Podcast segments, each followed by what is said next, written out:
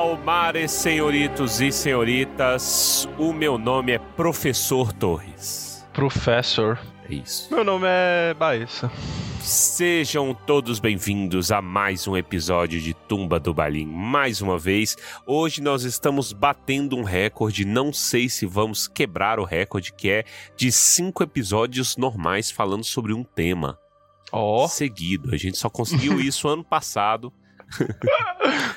Muito difícil, porque a gente tem déficit de atenção para o podcast. Mas hoje, gente, vamos falar sobre Silmarillion mais uma vez. Mais um capítulo curtito, estamos em pequeno elenco. Só diminui os capítulos daqui pra frente, né? Sim.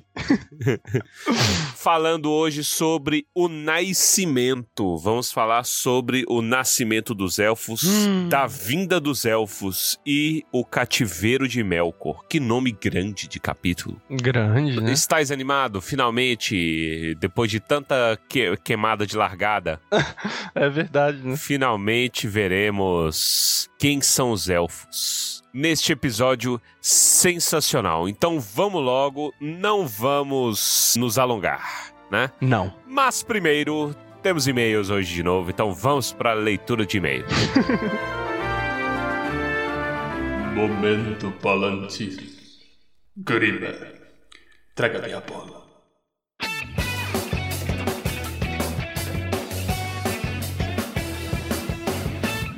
E hoje temos dois e-mails a serem lidos, o que é legal. Eu gosto de ter e-mail. E aí temos dois. Então, estou feliz. Na verdade, uma figura está se tornando recorrente aqui na leitura de e-mails, né? É verdade. Hoje nós temos tréplicas Tréplicas, olha pra você ver. e feedbacks. Que é sempre bom também. Na verdade, depende, mas esse é bom.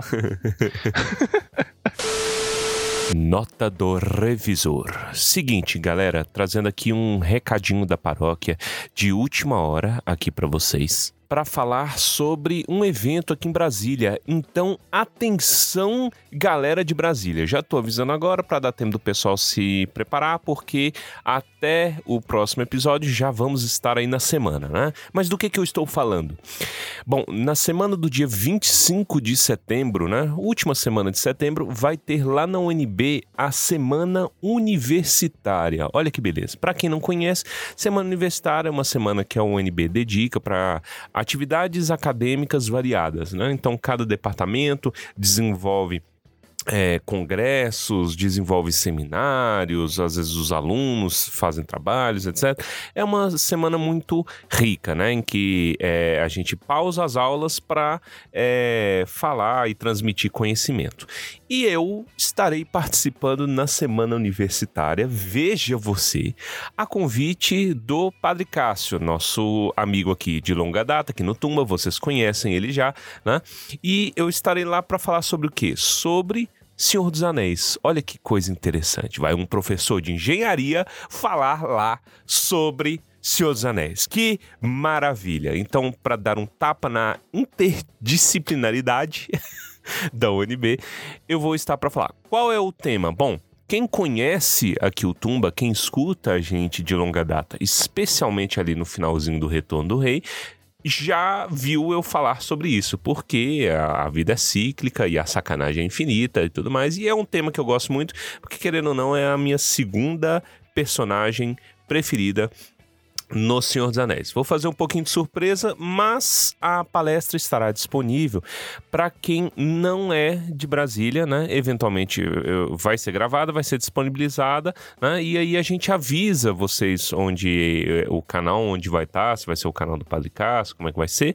A gente avisa vocês na rede- nas redes sociais e também aqui no Tumba. Mas para quem é de Brasília, quem é da UNB, porque eu sei que tem muitos shoppings que nos seguem, né? Ah,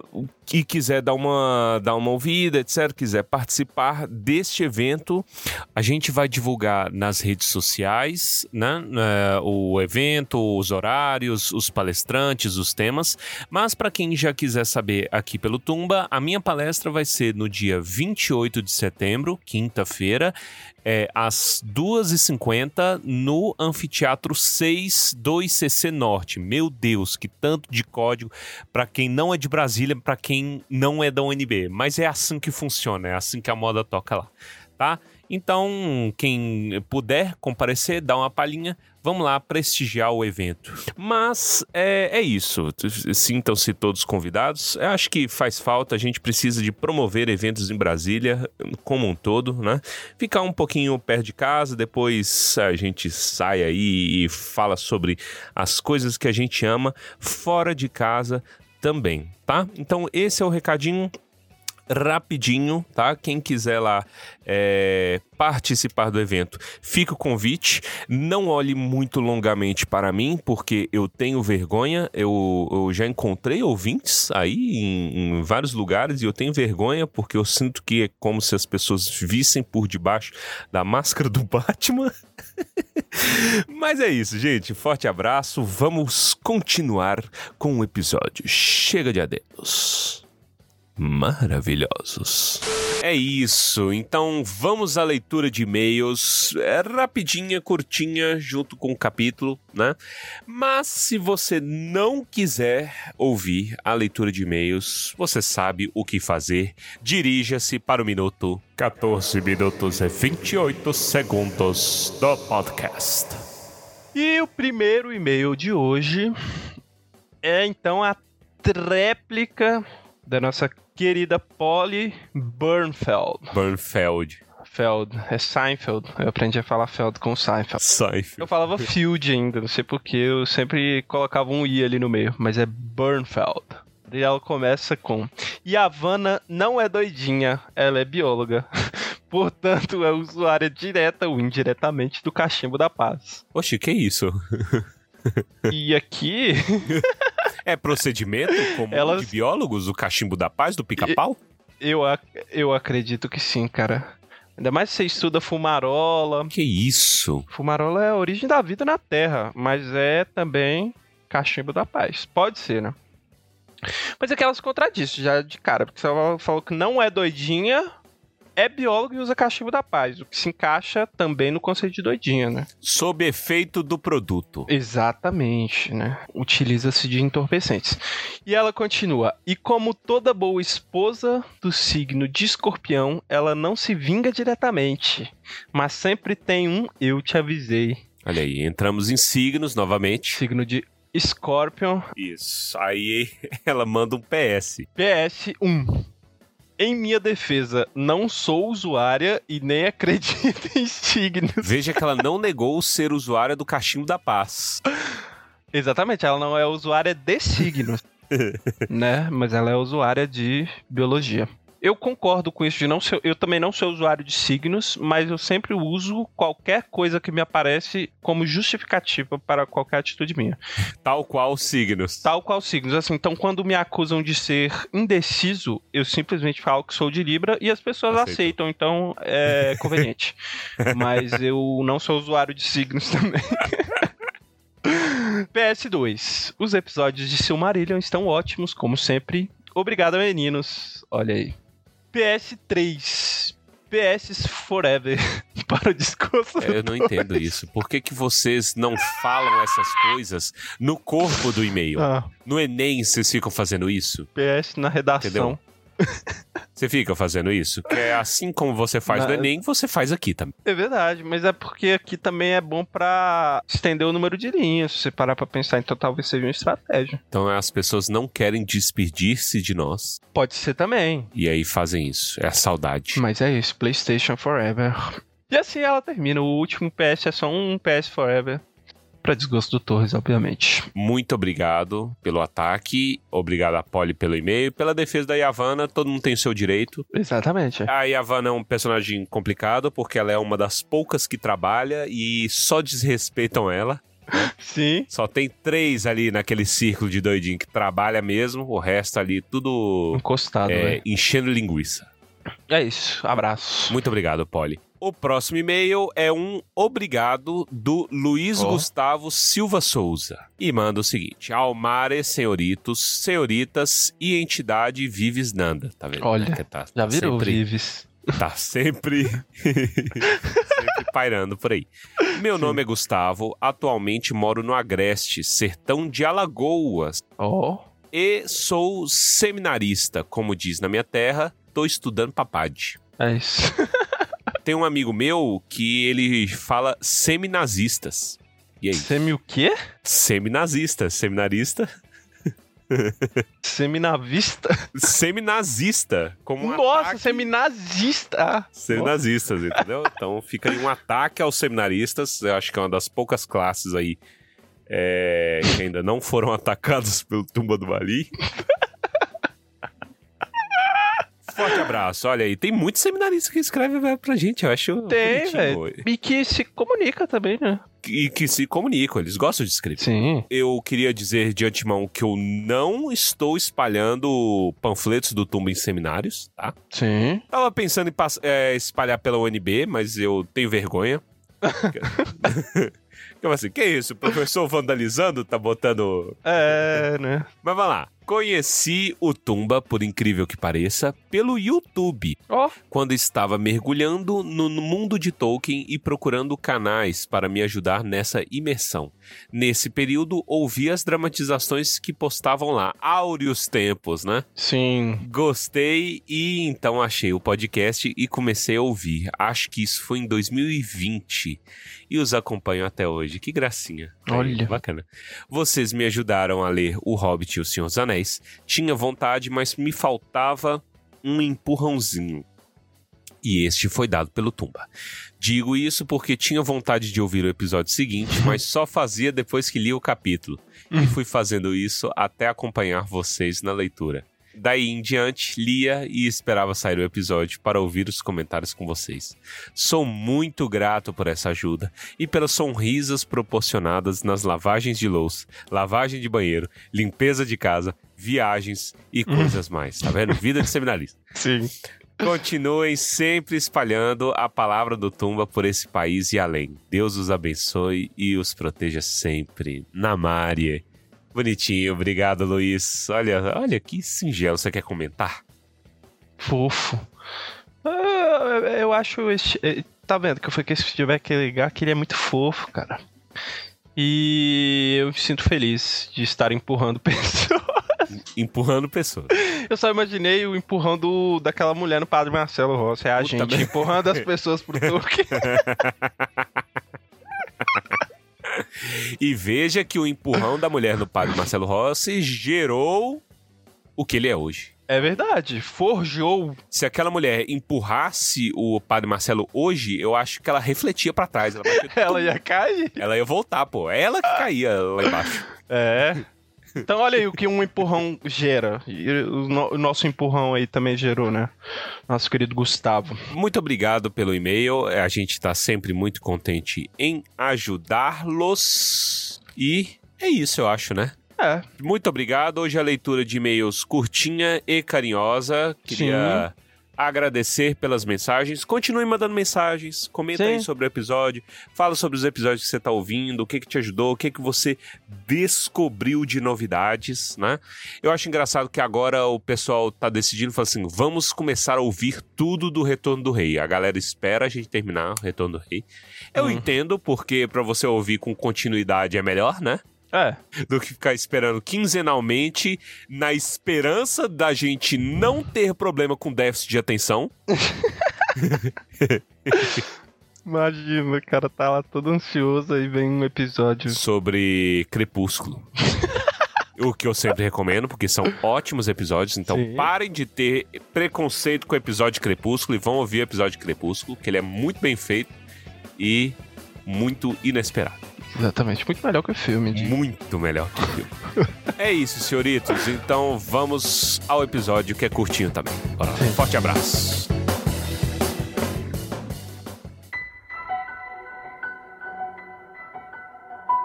Vamos lá para o capítulo.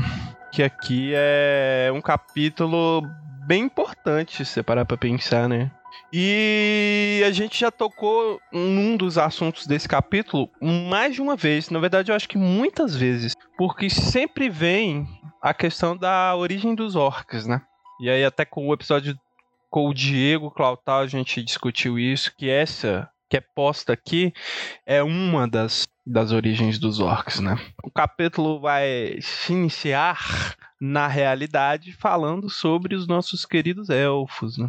Fala sobre o nascimento dos elfos. E uma coisa que eu notei aqui é que veja que a passagem do tempo ainda é um pouco maluca. Malucaça. Né? Porque eles ainda falam de era se passando. Então, é, entre os eventos que a gente já tem narrado, tipo assim, pô, quando os Vala faz a festinha das lâmpadas, quando hum. os Vala, quando o Tulkas decide casar e fica rindo que nem o Bola, quando o Aule queima a largada, existe uma quantidade infinita de anos aí. Entre 0 e 1 um existem infinitos números.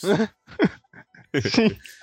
Porque passa-se muito tempo. Quanto tempo? Não sei, mas é tempo das coisas amadurecerem, das árvores crescerem, né? É. E aí, o que, que a gente tem? A gente tem que o Melkor só se fortalece. Ele trabalha. Ele trabalha. Enquanto os outros estão lá parados. E trabalha muito, tá? Porque no final do capítulo até conta um pouco assim que, mesmo que eles tenham tentado, né, acabar ali com, com tudo que o Melkor fez, não acabou. E não vai acabar, porque esse homem ficou trabalhando aí por eras. Fica trabalhando por eras, 24 horas, insuportável. Fica trabalhando pra ferrar com a vida dos outros. É, esse é o papel dele, né? A energia que ele gasta para ferrar com os outros, se ele gastasse para ajudar os outros, isso aqui já era um lugar de primeiro mundo. Você vê o que é o foco também, né? O cara tinha um foco e foi atrás, é isso. Ah. Um foco errado. Você sabe o que, que a gente tá precisando? Ah. A gente tá precisando do engomadinho do Bitcoin. Nossa! Na. pra dar um calote no Melkor? Terra-média, pra dar um calote no Melkor e no Sauron. We are creations of the One, master of the secret fire, the same as you, as worthy of the breath of life, and just as worthy of a home.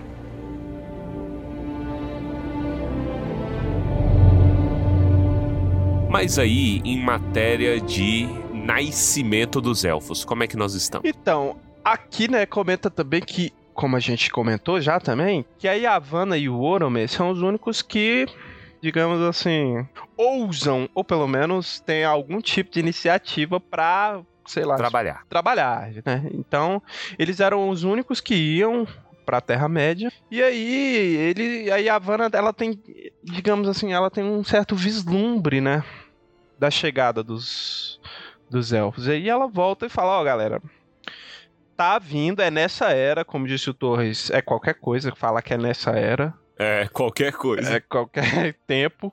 Mas assim, não vai demorar pra galera chegar. Então, a gente vai deixar eles nascerem num. Porra. E aí eu fiquei pensando, né? Vai deixar eles nascerem num estábulo todo sujo, todo escuro. E eles numa vão... manjedoura. Numa manjedoura, vai deixar sendo uma manjedoura. E aí ela também comenta o seguinte: eles, se eles nascerem lá, eles vão chamar o Melkor de senhor, porque é o que eles vão ter, né?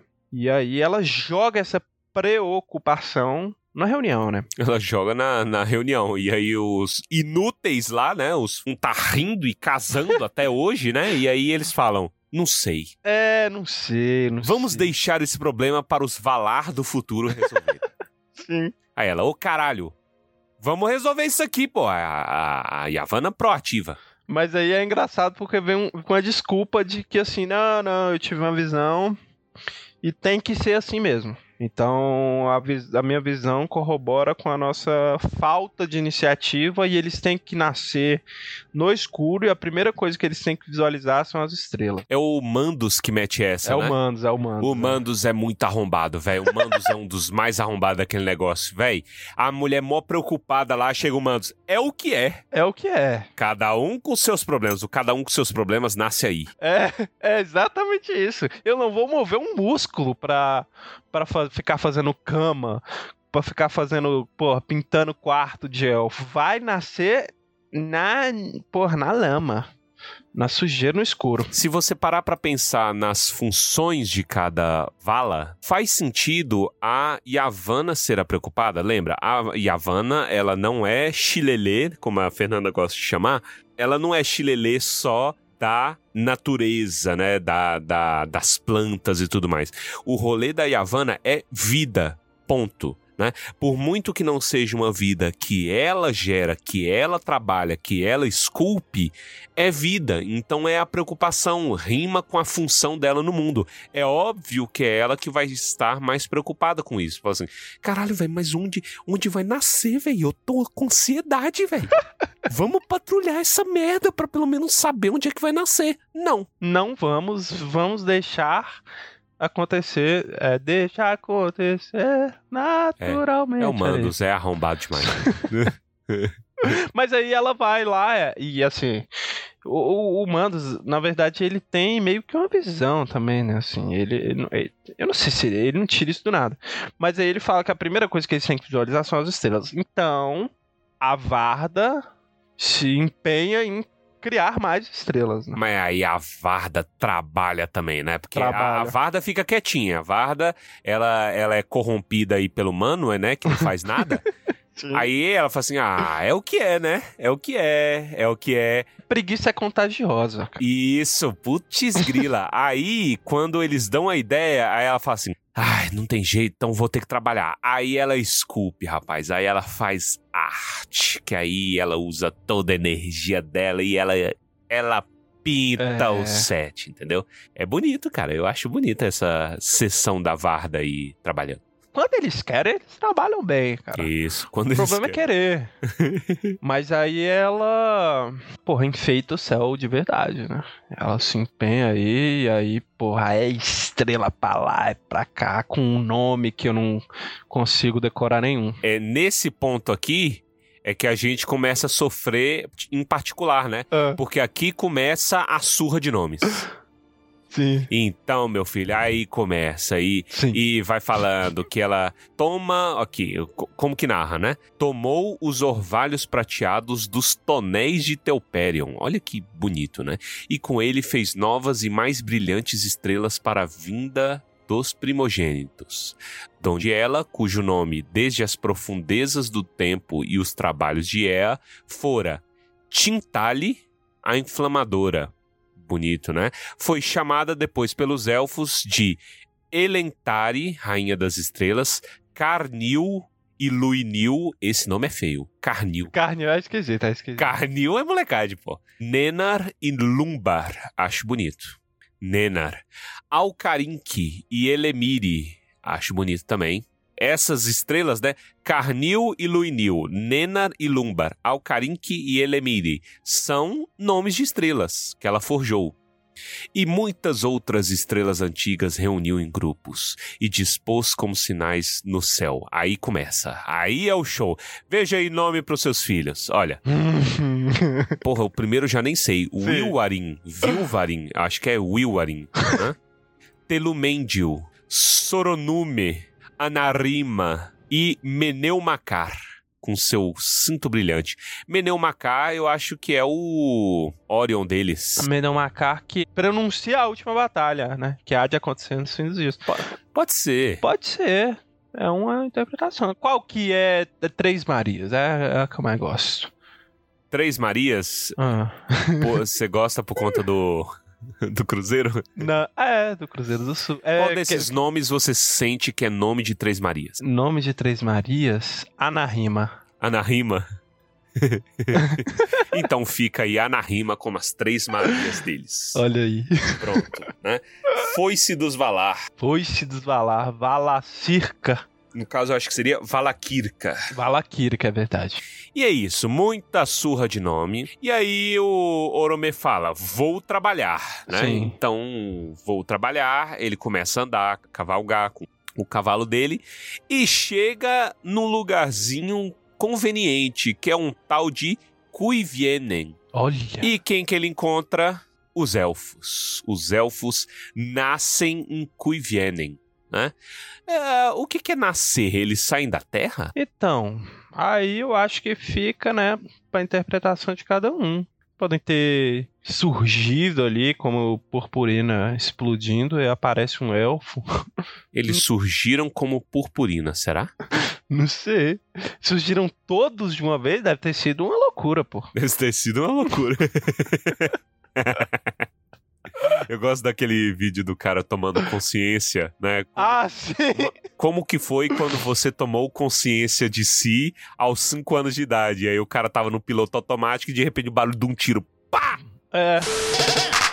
Nota do editor que aqui nesse momento se fala sobre o despertar dos elfos, não sobre o surgimento ou a criação deles. Então o corpo físico deles já deveria estar sendo construído ali na Terra de alguma forma, tanto que eles não consideravam uma nova guerra contra o Melkor por medo de, na deformação da Terra durante a guerra, eles pudessem de alguma forma afetar, destruir ali o local no qual os primogênitos estavam sendo gerados. Os elfos nesse rolê, você pode ver que eles não nascem como pessoas totalmente conscientes de si, mas parece que eles nascem com nada e eles vão criando, né? Sim. Eles desenvolvem a fala. Então você imagina eles como homens das cavernas, por exemplo, É. sabe? Pelado? Pelado. Tudo Nasce pelado, sem roupa, nu Nu. e vai desenvolvendo as coisas. Então no momento ninguém fala, só falam em grunhidos. É, talvez. Aí é interessante porque eles descobrem que conseguem falar, né? E aí o nome que eles se dão é por conta disso. Isso, que é qual o nome? Kendi. Quendi. Quendi, olha aí, é porque, né, a minha pronúncia é Quendi. um pouco mais arcaica. Eu, tava, eu tô aprendendo a Arcaica. falar, tô aprendendo a falar. com os elfos aqui. Que significa aqueles que falam com vozes. Porque eles percebem que os outros animais também fazem barulho, né? Mas não com voz igual eles. Então eles começam a dar nome às coisas. Eu me lembrei também, sabe de quê? Do Guia do Mochileiro das Galáxias. Tem uma passagem que, a... que tem uma baleia que surge. E aí tem. tem toda a descrição dela entendendo que ela é uma baleia. Aí ela aprende a falar. E aí ela começa a dar nome pras coisas. E aí, tipo assim, ela tá caindo. Enquanto ela tá caindo, ela ganha consciência. Ah, Lembra? E aí ela começa a dar. Ah, isso aqui que, que, é grande, eu vou chamar de vento, que fica encostando em mim. Só que assim. Eu vou dar um spoiler, mas não é um spoiler, acho que né, é muito rápido esse É. pra ser um spoiler. é muito antigo. Ela simplesmente cai no chão e morre. Mas enquanto ela tá caindo, ela tem uma consciência, começa a dar nome pras coisas, descobre que consegue falar, né? Enfim. Mas aqui no caso os elfos não caem e não morrem, mas eles vão descobrindo o que são as coisas, dando nome pras coisas e já começa a cantar, né? Então, você vê. Música tá na base de tudo, porque o Oromir quando ele vê os elfos, na verdade ele ouve os elfos antes de ver, né? Ele ouve os elfos. E é engraçado porque ele ouve eles justamente cantando. Cantando. E eu- é. Acho curioso que a primeira habilidade que os elfos desenvolvem, né? Imediatamente depois da fala, já é o canto. Sim. né?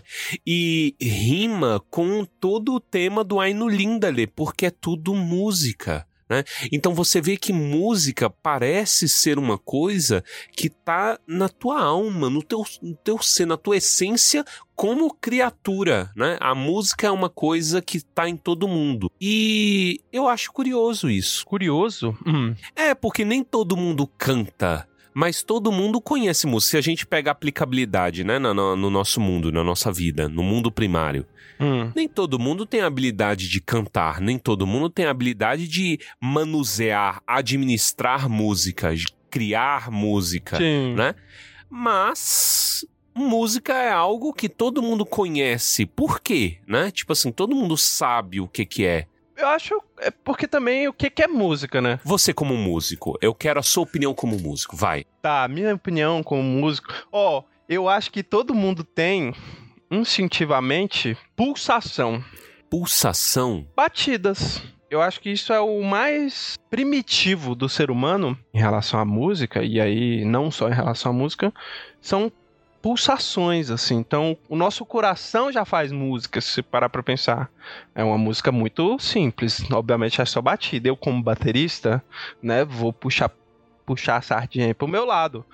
A bateria, ela é, ela é primitiva, assim pensar assim, ela é instintiva porque ela é pulsação, ela é batida. E eu acho que todo mundo tem um pouco disso. Por mais sem ritmo que você acha que você é, você ainda consegue bater o pezinho quando tá tocando música, sabe? Então eu acho que isso vem também instintivamente. Mas a interpretação que eu tenho também é, é a seguinte: o que, que é música, né? Porque pode ser também o canto, mas a poesia também está envolvida nisso tudo, assim, né? Então, eu também vou puxar a sardinha pro meu lado. Sim. Por quê? Porque eu sou de uma linha de pensamento assim. Eu não, não gosto de falar que eu sou, mas assim, eu vou mais para o lado de uma linha de pensamento fenomenológica existencial. Olha aí, para você que conhece. E o Heidegger, olha aí, está Heidegger, cara. ele fala sobre o que se entende sobre ente e ser. E o Heidegger, ele é até arrogante nesse sentido, eu acho. Uhum. Porque ele vai falar da filosofia desde Platão até Nietzsche, entendendo o ser meio que misturado com o ente. Ele coloca isso. Isso é meio difícil de entender, mas basicamente ente é qualquer coisa que é. Então, assim, uma caneta, um ente, sabe? A mesa, um ente. Mas ser é só o ser humano. Então, você pode falar que o ente é o corpo e a consciência, assim. Um animal, um cachorro, é um ente? Ele é. Ele não existe dentro dessa ideia, entendeu? Ele é um ente, mas ele não é um ser. Ele não é um ser. Ele não tem logos, por exemplo. Ele não tem logos. Assim? Exatamente. Os elfos aqui você pode interpretar que eles existem. Além deles serem, enquanto ente, enquanto corpo que ganha materialidade ali, né, nesse momento, eles também existem porque eles têm ser. Então eles entendem que nós somos os únicos entes que entendemos que somos entes e aí o, o Heidegger ele critica essa toda a, a história da filosofia nesse sentido de tentar entender o ente e não o ser, entendeu? Uhum. E ele fala que só consegue se entender o ser, assim, sabe? É, eu tô simplificando muito, mas você só vai conseguir entender o ser a partir da poesia, ele coloca. Hum, uhum. E aí a poesia que você pode interpretar como arte. Só a arte é capaz de compreender, assim, de tentar compreender o ser. Tinha um padre, acho que o nome dele era Manuel Carreira. Ele era padre jesuíta espanhol, né? Hum. E ele era teólogo, filósofo e astrofísico. Caraca, que doideira. É, ele era, ele era astrofísico espanhol. Gosto. E eu lembro que uma vez eu vi ele naqueles debates, né? Padre debate com ateu. Ele faleceu, inclusive, em 2020. Acho que ele Olha. tinha 88 anos. Vamos trazer pro lado físico também, porque não tá muito longe, não. Não é porque a gente tá falando de filosofia que tá muito longe de ciências exatas, por exemplo. né? Não, não, tá não. Eu já peguei um, um vídeo dele falando que, tipo assim, toda a natureza, a rigor, ela é explicada pelas quatro leis da natureza. Que o Heidegger chama de conjunto ôntico de cada ciência.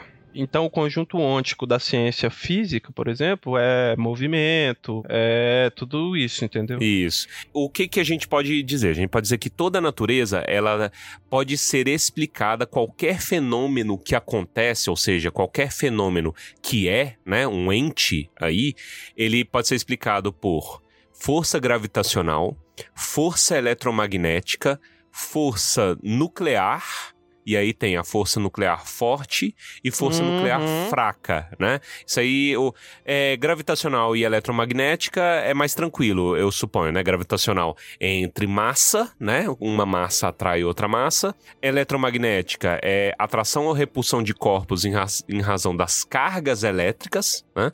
Força nuclear fraca, né? É desenvolvida.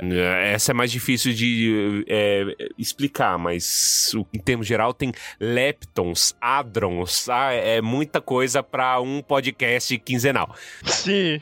né? E tem a força forte, que é, é união entre os quarks. São forças que existem ali entre os núcleos. Perdão, no núcleo, né?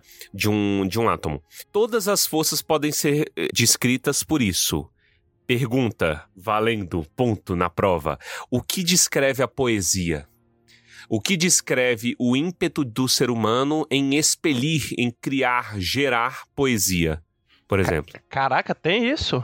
Entendeu? É, é essa a pergunta que ele faz para Ah, tá. justificar a existência de Deus. O padre especificamente. É uma provocação que ele faz. É uma provocação dele. Ele fala assim, cara, se tudo pode ser usado, se a matéria pode ser descrita por isso, o que explica a poesia? Entendeu? O que Hum, explica isso, esse ímpeto tal. Aqui, é, vamos voltar, voltar um pouquinho pro livrinho, né? Que a gente tá vendo, mas, tipo assim, no livro a gente tem a explicação. Poxa, a gente já parte das premissas de que existe Deus Eru, então aí a partir disso, ele que inflama os corações com a chama imperecível, e você vê que talvez Tolkien já tá dizendo que a música está contida na chama imperecível, Sim. música é harmonia, música é sagrada, tá incluso em todo ser, né? Assim como a fala, Eru fala e a coisa começa a existir, né? E aí a- a- o elfo, como uma criatura, ele tem esse dom também de falar, de é, chamar o outro. Por isso que o nome é tão importante. As primeiras coisas que ele fala: fala, nome e música. Pronto. É. É, o- é o pilar da criação aqui, né? Enquanto nascimento dos elfos. Que volta que a gente deu, né? Puta merda. Que volta, que volta. eu, eu gosto de voltas. Mas é, é, é muito interessante. Isso assim, e lembrando, aqui também a gente não tem detalhamento de anos, então talvez quando o Orome encontra eles, eles não, já não estavam mais pelados. É. Talvez eles já tivessem desenvolvidos, já tivesse ferramenta, por exemplo, né? Pensa na- no desenvolvimento do ser humano ao longo de milênios. Exatamente, porque aqui o tempo é qualquer coisa, a gente já falou. E aí, mais à frente a gente vai descobrir que, na realidade, o Melkor já tinha descoberto os elfos antes do Oromer, né? Sabe o que, que eu acho engraçado quando eu tava lendo? Porque os, os elfos, eles aparecem nas sombras de uma montanha que chama Orocarne. Orocarne não é um anagrama pra Ocarina? Ocarina? Orocarne? Não sei. Seria? É. Deixa eu ver. Onde que ele fala aqui? Ocarina. E certa vez aconteceu que Oromer cavalgou para o oeste quando caçava e virou para o norte nas costas do Eucar e passou sob as sombras de É Ocarne, anagrama de Ocarina. Então Zelda, então Zelda está Na fundação do mundo da vida. dos elfos. e o Link não é um elfo? Nem sei, na verdade. E o Link é um elfo. Ah lá, então é isso. Olha Ocarina, talvez tenha vindo daí, tá? Eu Não, Ocarina. não quero falar nada. Não, mas Ocarina é um instrumento antigo. Ocarina é dos celtas, eu, eu nunca lembro. Você. Quem E olha aí, que é música. E é música, olha aí. A origem da Ocarina. Deixa eu ver aqui, ó. Ah, Ocarina não é. Olha pra você. A ocarina é de uma, é uma família muito antiga de instrumentos, sendo que a ocarina mais antiga já encontrada tenha aproximadamente dois, 12 mil anos. Ah! Criada pelos maias. Olha, Oh. e posteriormente aperfeiçoada pelos italianos e alemães. Então é nossa, porra. É nossa, é nossa. Aqui, ó. É, É o- bom- é- Orgulho de ser latino-americano. Ah, É bom que a, a, a, ah. a página da Wikipédia. Recentemente, a Ocarina foi descoberta por muitas pessoas. ah. Quando a Nintendo lançou o jogo The Legend of Zelda Ocarina of Time. Aí eu digo, olha, recentemente, Ah. em termos bíblicos ou gastronômicos? Porque Ocarina of Time é de 98. Você não vem me falar que é, recente. É recente, é recente na, na datação da Vebs. Ex- é, 98 pra Vebs foi- faz dois. Exatamente. Dois, então, segundo, segundo a régua de Vives, Isso. né? Se você comparar em 12 mil anos pra É, 25 anos, é nada. tá ok. Né? Ok, ok. Ok. Então tá tudo bem, tá tudo certo aí.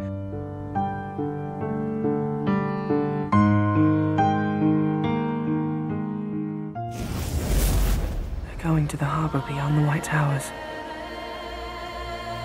Grey Havens. They're leaving Middle Earth. Never to return. I don't know why. It makes me sad.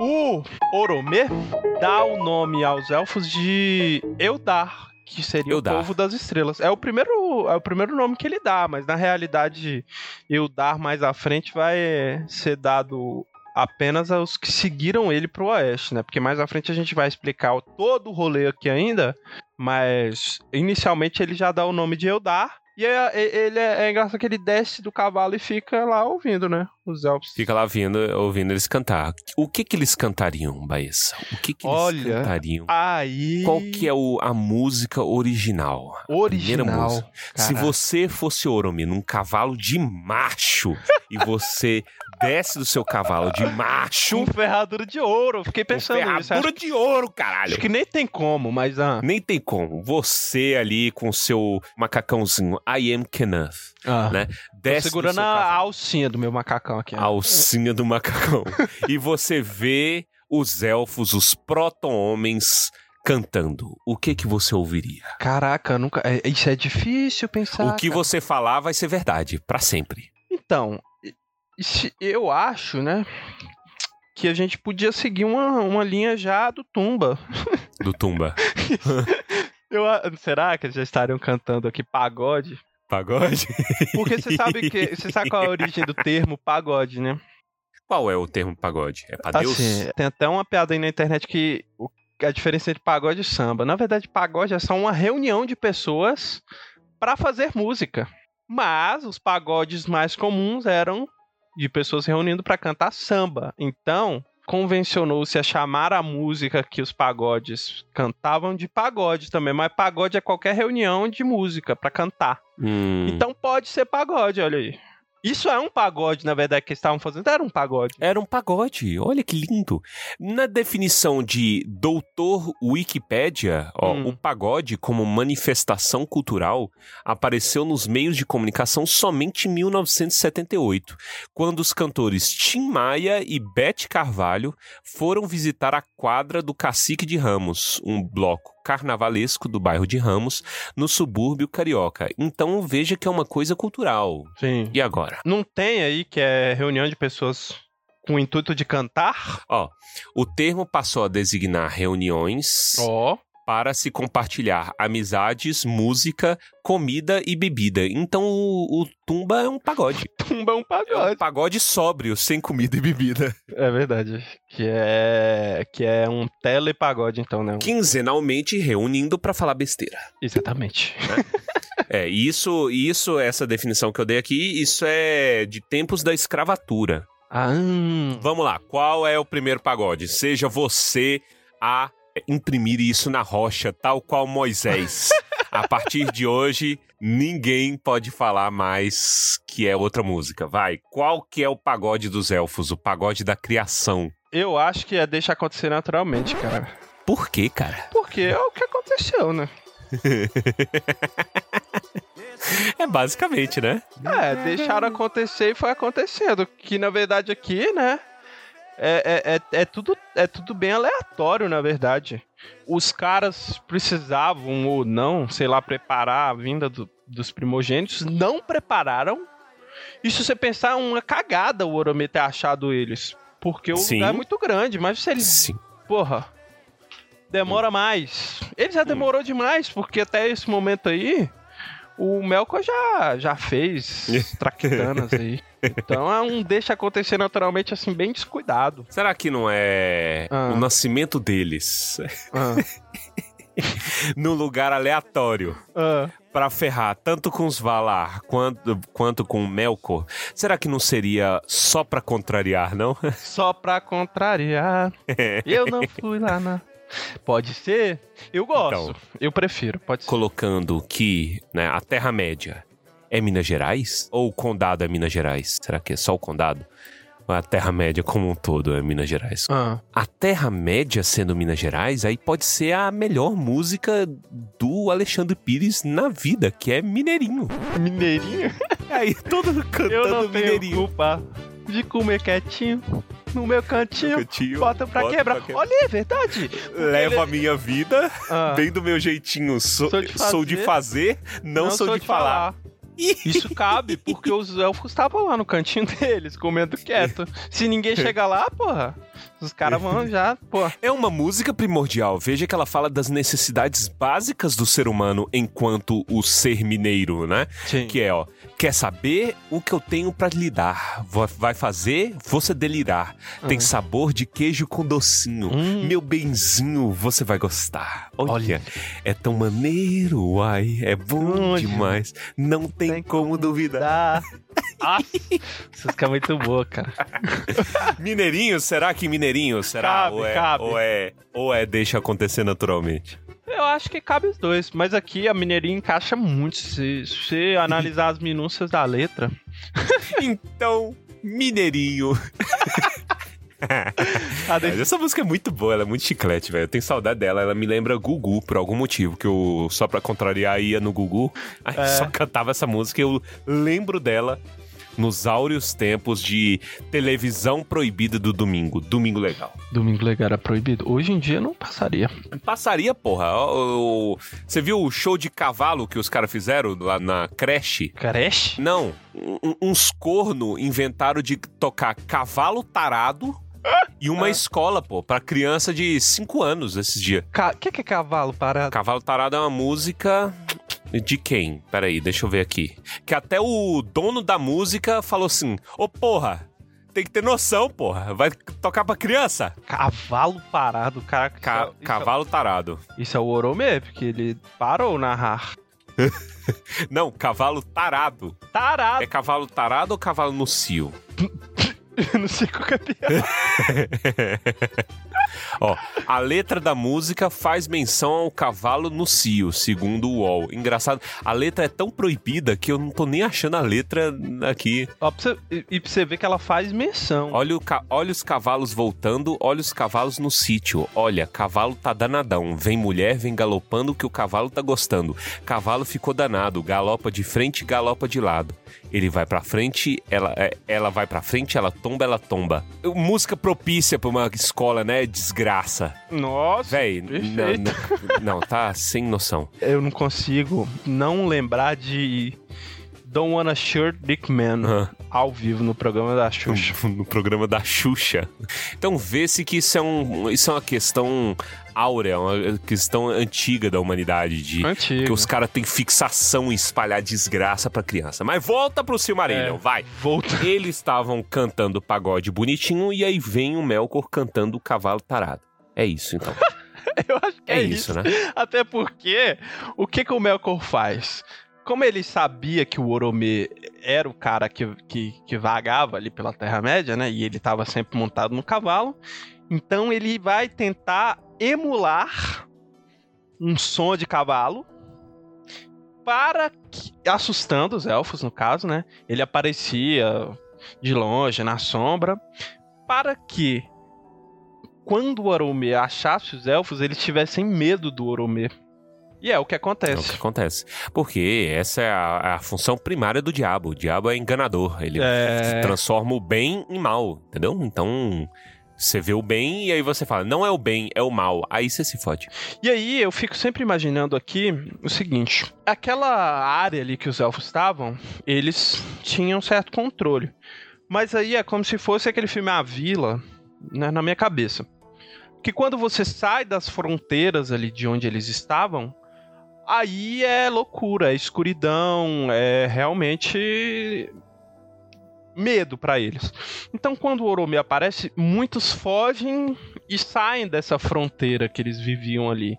E esses que fugiram, esses elfos que fugiram, tem-se certeza que eles foram capturados pelo Melkor e foram aprisionados lá na, na, na fortaleza de Angband, né? Porque o Tuma é destruída mais à frente. Mas assim, eles são capturados e são presos. Então, os que ficaram, os que tiveram coragem, perceberam que o Oromê não era do mal, porque na face dele eles enxergaram luz, né? Então, eles entenderam que o Oromê não era do mal, mas muitos fugiram, né? E aí é aqui que mora a crueldade, né? Porque esses que fugiram e foram aprisionados pelo Melkor, aqui que dão origem ao que são os orcs, né? Essa é uma das origens, como eu disse lá no começo, essa é uma das origens dos orcs. E aí, aqui até coloca que talvez esse, talvez essa tenha sido a, a prática, sei lá, o que mais de, de hediondo, assim, o que mais, porra, cruel que o Melkor tenha feito em toda a existência dele, né? Uhum.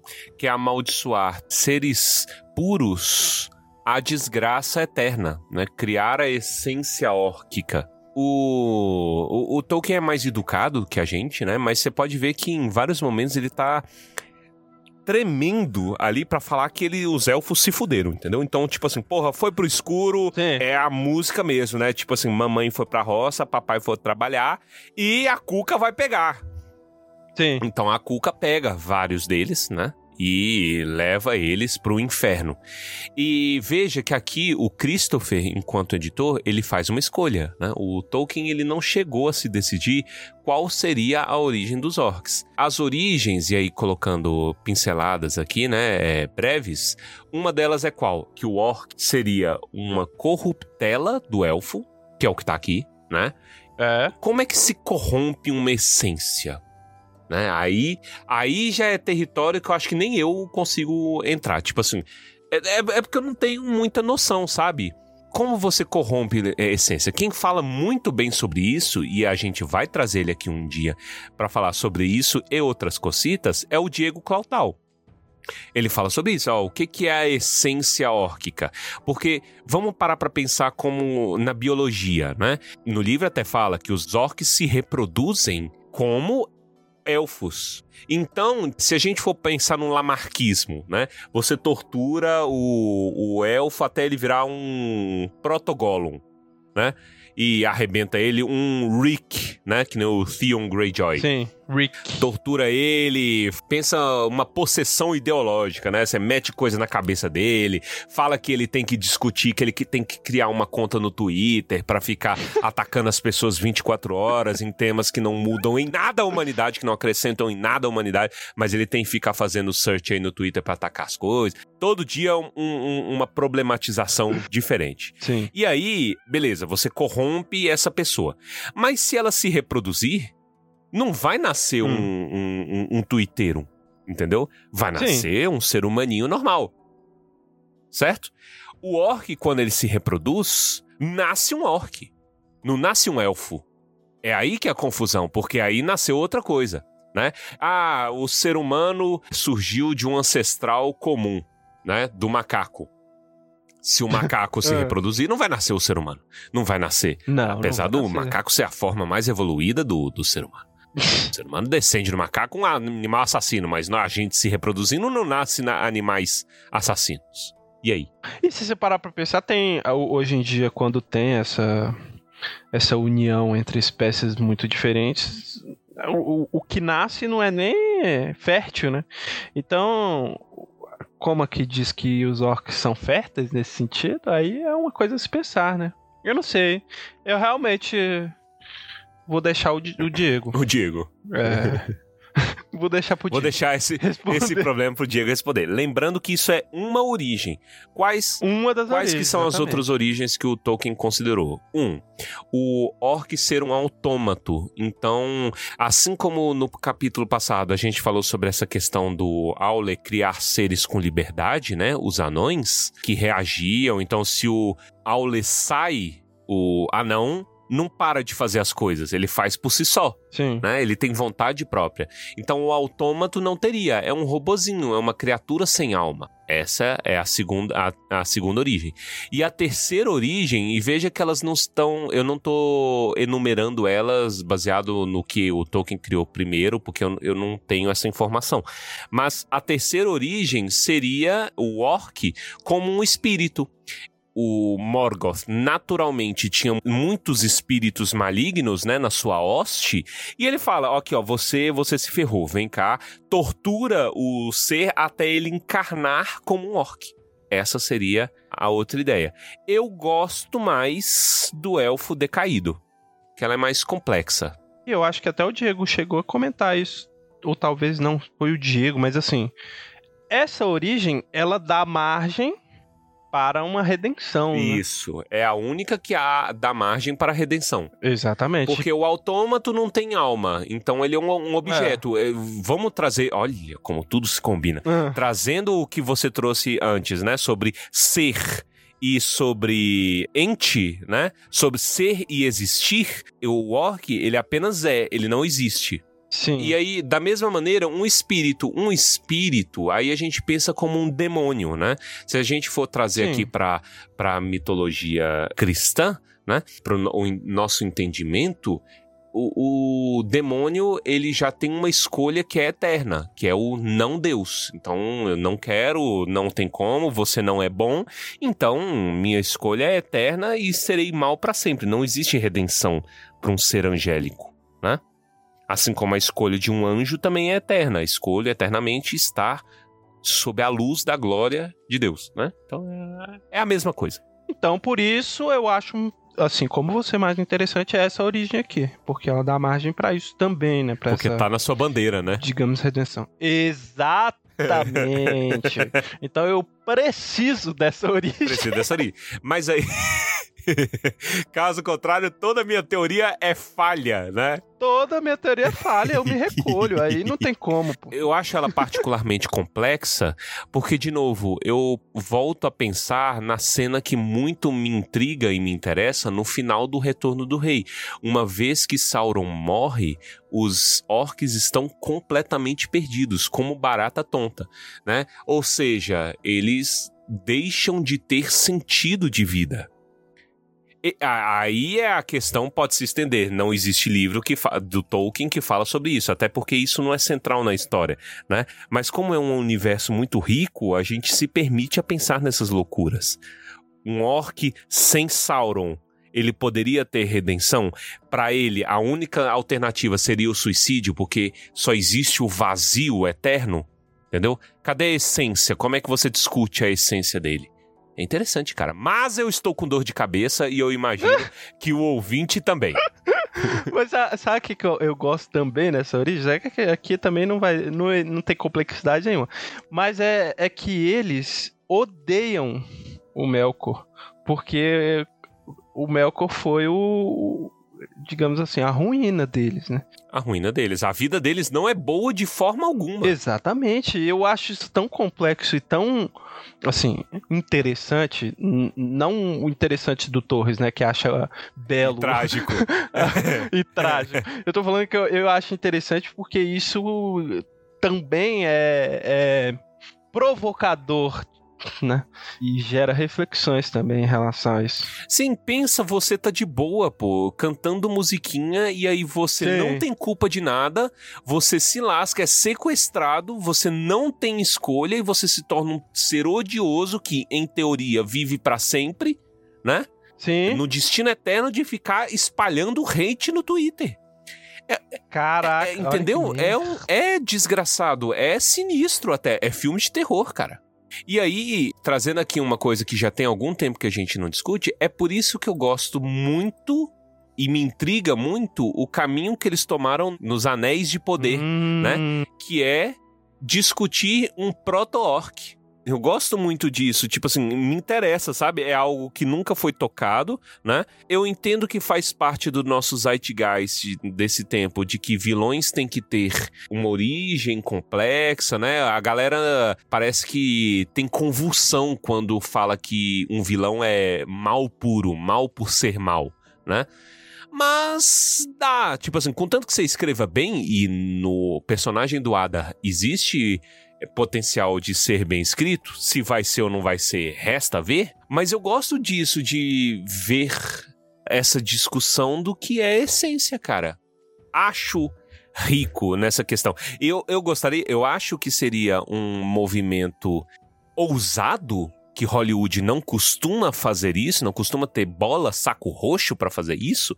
Eventualmente ele discutir sobre o ser dele, né, a essência órquica, e até ele cair pro mal completo. Hum, será? Acho que não, não vai É, ser. não, geralmente Hollywood tende pro contrário, tipo aquela Riva Sim. lá do Obi-Wan. Eu odeio tanto as redenções da Eu Disney. não sei. eu não Puta vi. que pariu, Tietchan, eu odeio tanto a Disney, meu irmão. Eu quero que a Disney. Arda! Arda em fogo! Cara, não tem condição, bicho. Aquela, aquela redenção posta do Obi-Wan, previsível do caramba, como a Disney já tem feito há muito tempo, né? Desde que ela tocou o toque de rei merdas em Star Wars. Ai, cara, eu não vou falar mais de Obi-Wan, não, senão a minha, minha pressão vai, vai subir. Tudo tem esperança, menos Obi-Wan. Evita. Obi-Wan foi uma evita. sacanagem, foi, foi uma agressão. Acho que eu nunca fui tão agredido por uma mídia. Mas voltemos ao capítulo. Lembra quando a gente tava falando? Lembra quando a gente tava falando Silmarillion, né?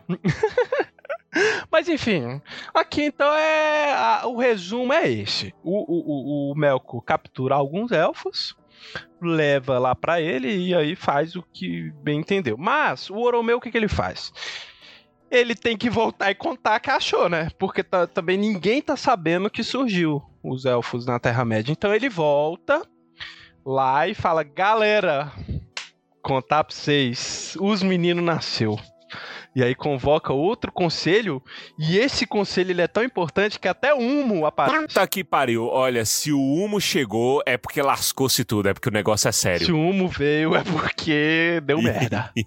e aí a pegada, a parada é que eles falam assim: não tem condição de deixar eles vivendo daquele jeito lá. Então a gente precisa revitalizar a Terra-média. Pra isso, guerra. E aí é porradaria. Que aqui também não é muito descrita, não. Na verdade, a gente, nesse capítulo aqui, tá meio que como os elfos. Porque tá rolando toda uma parada e os elfos aqui, eles, eles me lembraram os hobbits no condado. Que tá rolando toda um- uma treta, toda uma guerra em volta e eles estão lá simplesmente vivendo, eles ouvem é, uma coisa ou outra, né? Sente a terra tremer, mas aí fala, é, não sei, né? Deve ser alguma coisa aí. Mas tá rolando toda uma treta porque eles estão tentando retomar a Terra-média. E aí é porrada de verdade, né? Todos entram em ação aqui nesse momento. Monta o exército, a tropinha e finalmente vão trabalhar. Exatamente. Finalmente vão fazer alguma coisa, né? Se mover. E aí, rapaz, é guerra nuclear, entendeu? É tiro, porrada e bomba. Os elfos tranquilinho lá, de boa. Aí de Tranquilo, repente um é. terremoto. blá, blá, blá, e aí vai. E é, é um soco que o Tucas deu no, no Melkor e tudo mais. A guerra não tem muito por que a gente ficar nela, né? Mas o mundo muda. O mundo muda. Formato, né? As coisas. Montanhas são destruídas. Rios mudam de, de, de curso. Mas, por fim, os portões de Utumno foram quebrados. Finalmente, né, seus inúteis? Não fala quanto Sim. tempo dura, então chuta aí que deve demorar alguns milênios, né?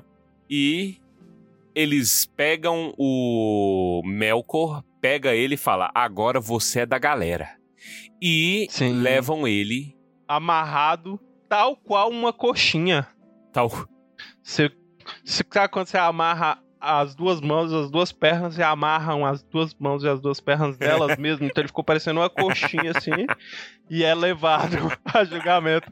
Mas é válido dizer o seguinte: a gente não comentou, mas assim, o Melkor já tinha construído Angband e deixado na mão Na do mão do Sauron. Que sumiu. Que era tenente. Que sumiu. Ele sumiu, ele, ele não é Não encontrado. encontrado. Des- desde cedo já é, já tá no malandramento. Já. E é, ele é levado, o Melkor é levado a julgamento público, né? Julgamento público de quem? Só tem eles, Só né, tem caralho? eles, é isso. E aí, a... bom, ele é amarrado pelas correntes, preso pelas, pela corrente Againor, né? Corrente de Andrômeda. Ah, é verdade. Será que o. Quem que é o Tucas? Quem que usa? Eu acho que é o Tu. Ele é o Tucas Shun. é o nosso Shun. É o É Shun. o Shun deles. Sim. o Shun deles. o Shun deles. Não nosso. E, bom, leva ele pra lá e ele pede perdão e os caras, perdão é o caralho mesmo. Que é, que é, que é quem tem dó é piano. pô. Tu vai ficar preso por três eras. E aí também fica aí a critério de cada um quanto dura três eras aí. Isso, e aí fica. A, a- tropinha já está em paz, então eles, você vê que eles já começam a prosperar. E eis que o, os, os Vala falam assim: hum, chama ou não chama, chama não chama, chama não chama, chama não chama. E eles falam assim: vamos chamar. E o Mandos arrombado fala: é o que é. Ah, Ele só aparece pra confirmar, né? Aham. E quando o Orome volta pra chamar eles, aí fala assim: quero três embaixadores. Sim. Três que vão se lascar. e quem são os três? É o Ingwe, o Finue e o Elue. É isso? É isso. chama os três dos nominhos. Eles vão pra lá, né? Pro, pra Valinor. Voltam, então você imagina que aí deve passar alguns milênios, né? Sim. Voltam e fala: traga um recado de Jeová. Leiloeilo. Caraca, eu imaginei isso mesmo. Porque eles voltam falando línguas, pô. Conheceram os Vala. Sim. Então eles voltam metido. Tem um que não volta, não é? O, o- o- Não, Os pra voltam, né? Valinor, oh, oh, perdão, pros elfos, Ah, vão e voltam os três. ah tá, tá. E tá. aí eles dão a notícia e falam, ó, estão chamando nós. E aí, Ah, é verdade. É dessa segunda ida que. e aí, meu irmão, começa a briga. Porque uns quer e outros não, não quer. E você sabe quem se ferra nessa parada toda? Ah. A gente, o leitor. Hum, Porque é muito nome mesmo. é, aqui é. muita galera. Então, por exemplo, no primeiro momento, quando o Orome fala assim, ó, tô indo buscar os seis, hein? O que, que vocês decidiram? Uns decidem, tal qual reunião de condomínio. Fala assim, não quero, Ah, não vou. E são os avari, sim. os indesejosos. Então já começa um preconceito. Fala assim, meu irmão, eu tenho liberdade ou não tenho? Se eu não quiser ir, eu não preciso de ir, pô. E não vão. E são chamados de indesejosos, por isso. Já surge o preconceito. Então os avari, os indesejosos. Sim. Que aí ficam eras também sem se encontrar, né? Mas mais à frente até falam que se encontram. Mas então os Avari são os que ficam. Nesse primeiro momento, né? Eldar são os que vão. São os que vão, isso. E aí, vamos lá. Entre os Eldar tem três divisões, que é qual? Entre os Eldar tem os Vanyar, e aqui tem um pouco disso no Hobbit, tá? O Hobbit fala um pouco disso, tem uma proto-divisão dos elfos, só que ele não fica muito porque ele entendeu que isso é coisa de maluco e ele não tinha interesse de ficar cansando as crianças com essas coisas. Mas bora. Vanyar é os mais sacrossantos de todos, que são os que vão pra lá e ficam. Que é a galera de quem? De Ingwe. É o mais alto senhor de toda a raça élfica. Alto no sentido bíblico ou gastronômico? Eu acho que bíblico. Bíblico. E qual que é o sentido bíblico? que ele é grande. Ele é grande. Isso. É grande, é grande. É grande, é, É grande, é grande. É grande. Gladstone, o gladiador da glande grande. Ingue, o gladiador. É ele, Ingwe. Então, ele é o mais alto de todos, né? Alto em estatura, alto em graça. São os belos elfos, os bem-amados. Olha aí, Odorico Pa- Paraguaçu. Aí, de- logo depois deles, vem os Noldor, que é a galera do Aule. Sim. Elfos profundos. O que que é um elfo profundo? Eu não sei, cara. Deep Elf, é? Deep Elf. Será que é? é? Ele chama de elfo profundo mesmo. Deep Elves. Deep Elf, né? Em inglês, talvez seja assim, o Aule é um cara de de conhecimento, assim, o Aule criou os anões, que são profundos também. Das profundidades. Eu não sei. Deep Elf é um, no- é um ótimo nome de banda. Deep Elf, é bom mesmo. Olha aí, fica aí a dica aí pra alguém que quiser ter uma banda. Daft Punk. E aí eles têm renome nas canções, pois lutaram e labutaram muito e sofridamente na- nas terras do norte de antanho. É isso. Tá lá. E os terceiros, né, que é a maior hoste, é quem? É os Teleri. Pois a maior hoste veio por último. Por quê? Porque esses arrombados, eles se demoraram muito na estrada. Como era muita gente, é muito difícil. Sim. É, né? Dá muito trabalho. É. Teleri também chamado de Elfos do Mar, porque eles gostavam muito da água. Tinham se enamorado do mar. Isso aí é, é, é como se fosse um êxodo rural, né? É o, é o êxodo bíblico. Bíblico. E aí, é, é assim, é porque. É um né, êxodo rural mesmo. eles se demoraram na estrada, eu acho que é justamente porque era maior, é mais difícil se locomover quando tem muita gente. né? Mas aí são os elfos do mar. Tanto eram muitos que eles tinham dois senhores, Dois. que é Elwë e Olwë. Olwë. Olo, eu não sei também falar, mas são irmãos, né? O Elo é, o- é o que primeiro vai, né? Lá com, É o- com o É o primeiro vai. E aí ele, por, por nepotismo, coloca o irmão na jogada. E é isso, né? Eu acho engraçado que ele faz gente, né? Essa gente disso, gente daquilo. Então, essas três gentes. Essas três gentes, que é melhor, eu prefiro gente à raça, Raça. que é um povo. É, é gente, né? né? É um povo. E aí, o problema dos Teller em particular é porque eles vão diminuindo o povo, entendeu? Então começa 100 e chega 20 em Valinor. Aí é problema. É. Entre os Eldar, né, ou Eudalie, aí a galera que chega nas árvores e que conhece as árvores são chamados de quem? Elfos da Luz, que é os que foram, é, viram a luz pela primeira vez. O grupo dos Elfos da Luz também é chamado em élfico de Calaquendi. Kikwend é elfo, né? E Kala, provavelmente luz. luz, claridade. Mas muitos dos que foram ficando no caminho, né? Que aí, tipo assim, tem dos Teleri, aí eles chamam da galera que foi ficando no caminho. É o preconceitinho, porque elfo é tudo nojento. Ah, Aí chama de Humaniar, sim. né? Que é os que nunca chegaram à Terra de Aman. Aí eles juntam todo mundo e começa a loucura. Então, tanto os Avari, Avari é os que falaram não em primeiro lugar. O Maniar é os que foram ficando no caminho, mudaram de. Assim, ah, dá muito trabalho, tá muito longe, quero não. Juntando esses dois, são chamados de Mori Quendi, né? Elfos da escuridão. Dark Elves, que- que é. Que bagunça! Sempre tem esse, essa raça em RPG, né? Sempre tem, né? Você vê que nessa parte da passagem, eles ainda estão enrolando muito, porque, tipo assim, falam deles que eles estão. Tipo, a galera vê o Anduin, Sim. né? E vê o Anduin, se você for parar pra pensar, o Anduin tá ainda no extremo leste, porra. Tá na Terra-média. O Anduin era ali o rio que fica do lado direito das montanhas sombrias, né? Lado direito é foda. Lado leste. Ah, E eu acho que é isso. Em suma, é isso. Porque eles vão andando, andando, aí uns gostam do Anduin, fica no, em Anduin. E você, se você lembrar das terras do Anduin, o que que vai ter lá muito depois? Lothlórien. uhum, sim. Então, aí, aí mais divisão. Então, na hoste de Owe, né? Levanta o Lenwe. E aí tem uma turminha que fica onde? No sul, descendo o grande rio. Eu entendo o rio Anduin, Sim, né? é, que- é. E chama esses de Nandor.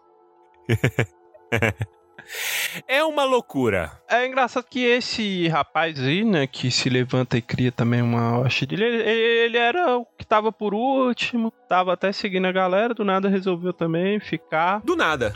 E aí, aí sempre tem uma galera que vai, né? É. Então, resumindo assim, é muita gente andando. É muito caminho que também é, é tipo assim, essa galera é, é- é literalmente, eles chegaram lá quando tudo era mato. É literal. Tudo era má. Uhum. Então, assim, não, não devia ser fácil caminhar. e- É. E aí, tipo assim, uma hora ele tá falando de Anduin, que é no extremo leste da Terra-média, lembra? A gente ainda tá falando de mapa de Senhor dos Anéis, tá? Pra quem vem da do Senhor dos Anéis. E no, no final do capítulo, ele já tá falando que os caras estão nas Montanhas Azuis, que é o extremo oeste da Terra-média. Sim. E aí, o que que tem oeste do oeste? Beleriand. Ó. E aí a gente começa a falar de Beleriand, que é o nosso palco principal aqui no Silmarillion. E eu acho que é isso. É. Aqui pra, pra finalizar aqui é basicamente um- uma divisão ali territorial, né? Eu, eu imagino esse capítulo, quando eu tô lendo, né?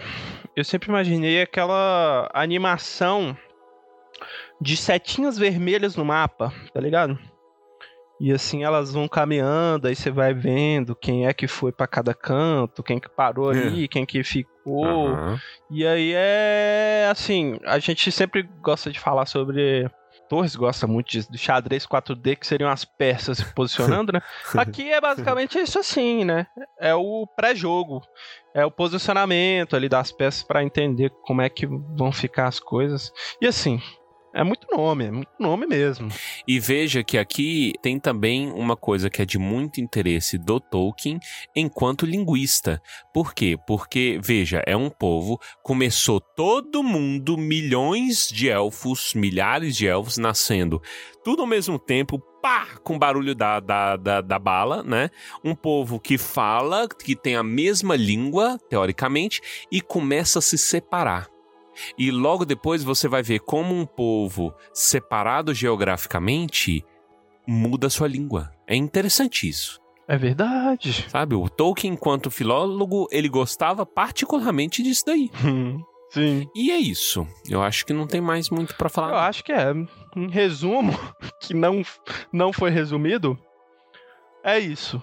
Esse capítulo, apesar de pequeno, ele é bem denso, porque ele é bem, digamos assim, lotado de informação. E, na verdade, assim, a minha dica é que você deixe se levar. Se você começar a ler esse capítulo, e talvez você esteja ouvindo isso depois que você leu, se você estiver ouvindo antes, simplesmente vá lendo. Não fique preso falando assim, porra, esqueci o nome do primeiro elfo. Isso. Não, manda ver.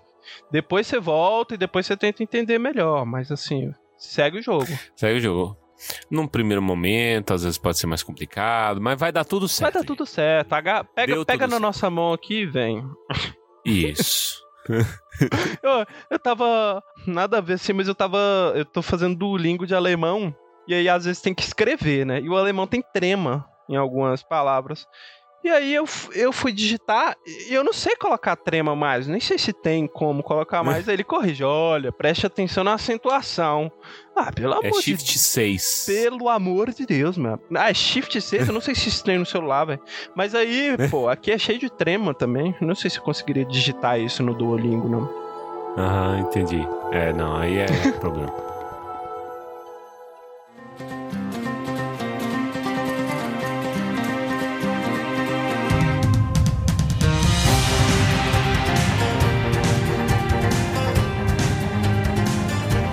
Terminamos mais um episódio de Tumba do Balim. Este é um episódio muito denso, curtinho, mas é porque ele tem muitos temas que afetam a história e vão se repetir e são muito importantes para a história como um todo.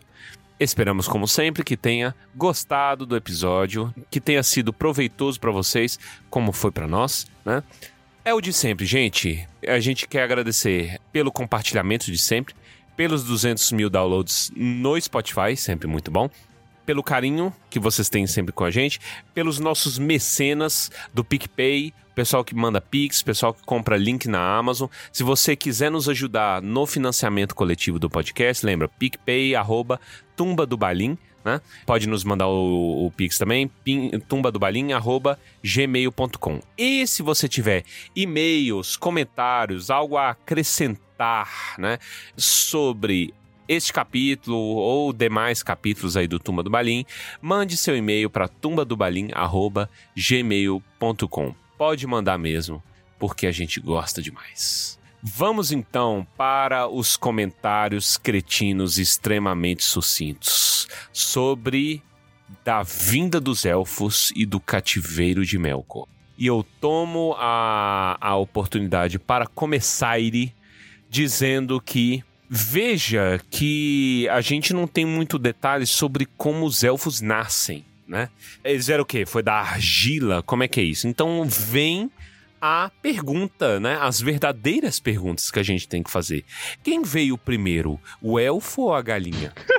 Fica aí o questionamento pra você. Como é que um elfo nasce? É, ele, ele se monta e pá! E gera vida? Nasce do barro, né? Deus monta da argila, da poeira e sopra? Tem barulho, né? Tem que Tem parar barulho? pra pensar em tudo isso, cara. Será que ele nasce do pagode, ele nasce da zabumba. Você bate a Vral, zabumba. é, Vá, Já surge é, adulto? Será que o elfo nasce da cuíca? Você toca a cuíca e su... Caraca, imagina. E a cuica Fica tem, a cuica tem o agudo e o grave, né? Dependendo de Agudo quando você grave. nasce, se é fêmea ou macho, tá que tem isso? Então, é esse meu questionamento. Diga-me o seu comentário cretino, Guilherme Baessa. Cara, você lembra de um programa do Silvio Santos, na verdade de um quadro dentro do programa do Silvio Santos, que eu fui descobrir que chama Tentação. Que tinha umas portas assim, Aham. aí a galera tinha que escolher, e aí sempre era assim, era um grupão de gente, e aí vinha a pergunta, e a galera ia e se direcionava pra uma das, das cabininhas ali, e aí a resposta, a resposta certa ficava aberta, as outras duas fechavam e o pessoal sumia. Sabe-se lá o que o Silvio Santos fazia com essas pessoas. pra mim, os elfos são isso, assim, sabe? Quando eles estão andando. Aí sempre, eu não sei se você lembra, mas sempre tinha uma galera que era, era influenciada pelo grupo maior. Então ela Aham. ia lá numa resposta e via, ixi, acho que a galera tá toda ali, eu vou pra lá, eu vou pra lá. E aí É. ia também, e aí... Ou, ou às vezes ia um corno pra Hum. outra resposta, ah, e aí todo mundo, é, eu acho. Eu acho que é esse mesmo. Eu vou, então conf- lá." vou confiar nesse cara. E ia também, É. né? Aí pá, fechava a porta. Esses são os elfos, cara. Aí vem lá, levanta o, o, o Fino, e lá, na verdade não foi o Fino, eu não lembro o nome do rapaz que fica, que levanta e fala. Aí toda a galera, hum, eu acho que essa é a resposta certa, hein? Vai, pá, fecha a porta, indesejado ficou. E aí, sabe-se lá o que fica, pra mim é sempre assim. Aí os que ficam, é, que ficam com o Silvio Santos, né? Que é Eru, que no caso do SBT. É. São os elfos que, que ficam Então, lá. mas no, no, no contexto dos elfos que somem e se tornam perdidos, Ah. é Eru ou Melkor? Será que Silvio Santos é o nosso Hum, Melkor? Olha, será que é um Eru. É, como é que é? Eru em pele de. Não, Melkor em pele de Eru. E aí os elfos são amaldiçoados a levar aviãozinho na cabeça, aviãozinho de dinheiro na cabeça, Caraca, o Silvio por toda a eternidade. corrompeu seres humanos e eles se tornaram em qualquer coisa lá no SBT, né? Qualquer coisa. O Caraca. macaco do Sérgio Malandro gritando 24 horas. Olha o macaco! Isso aí é um terror, cara. Cara, a criação do mundo segundo Tolkien é um grande programa do Silvio Santos. Sim. velho. Impressionante. Que negócio é.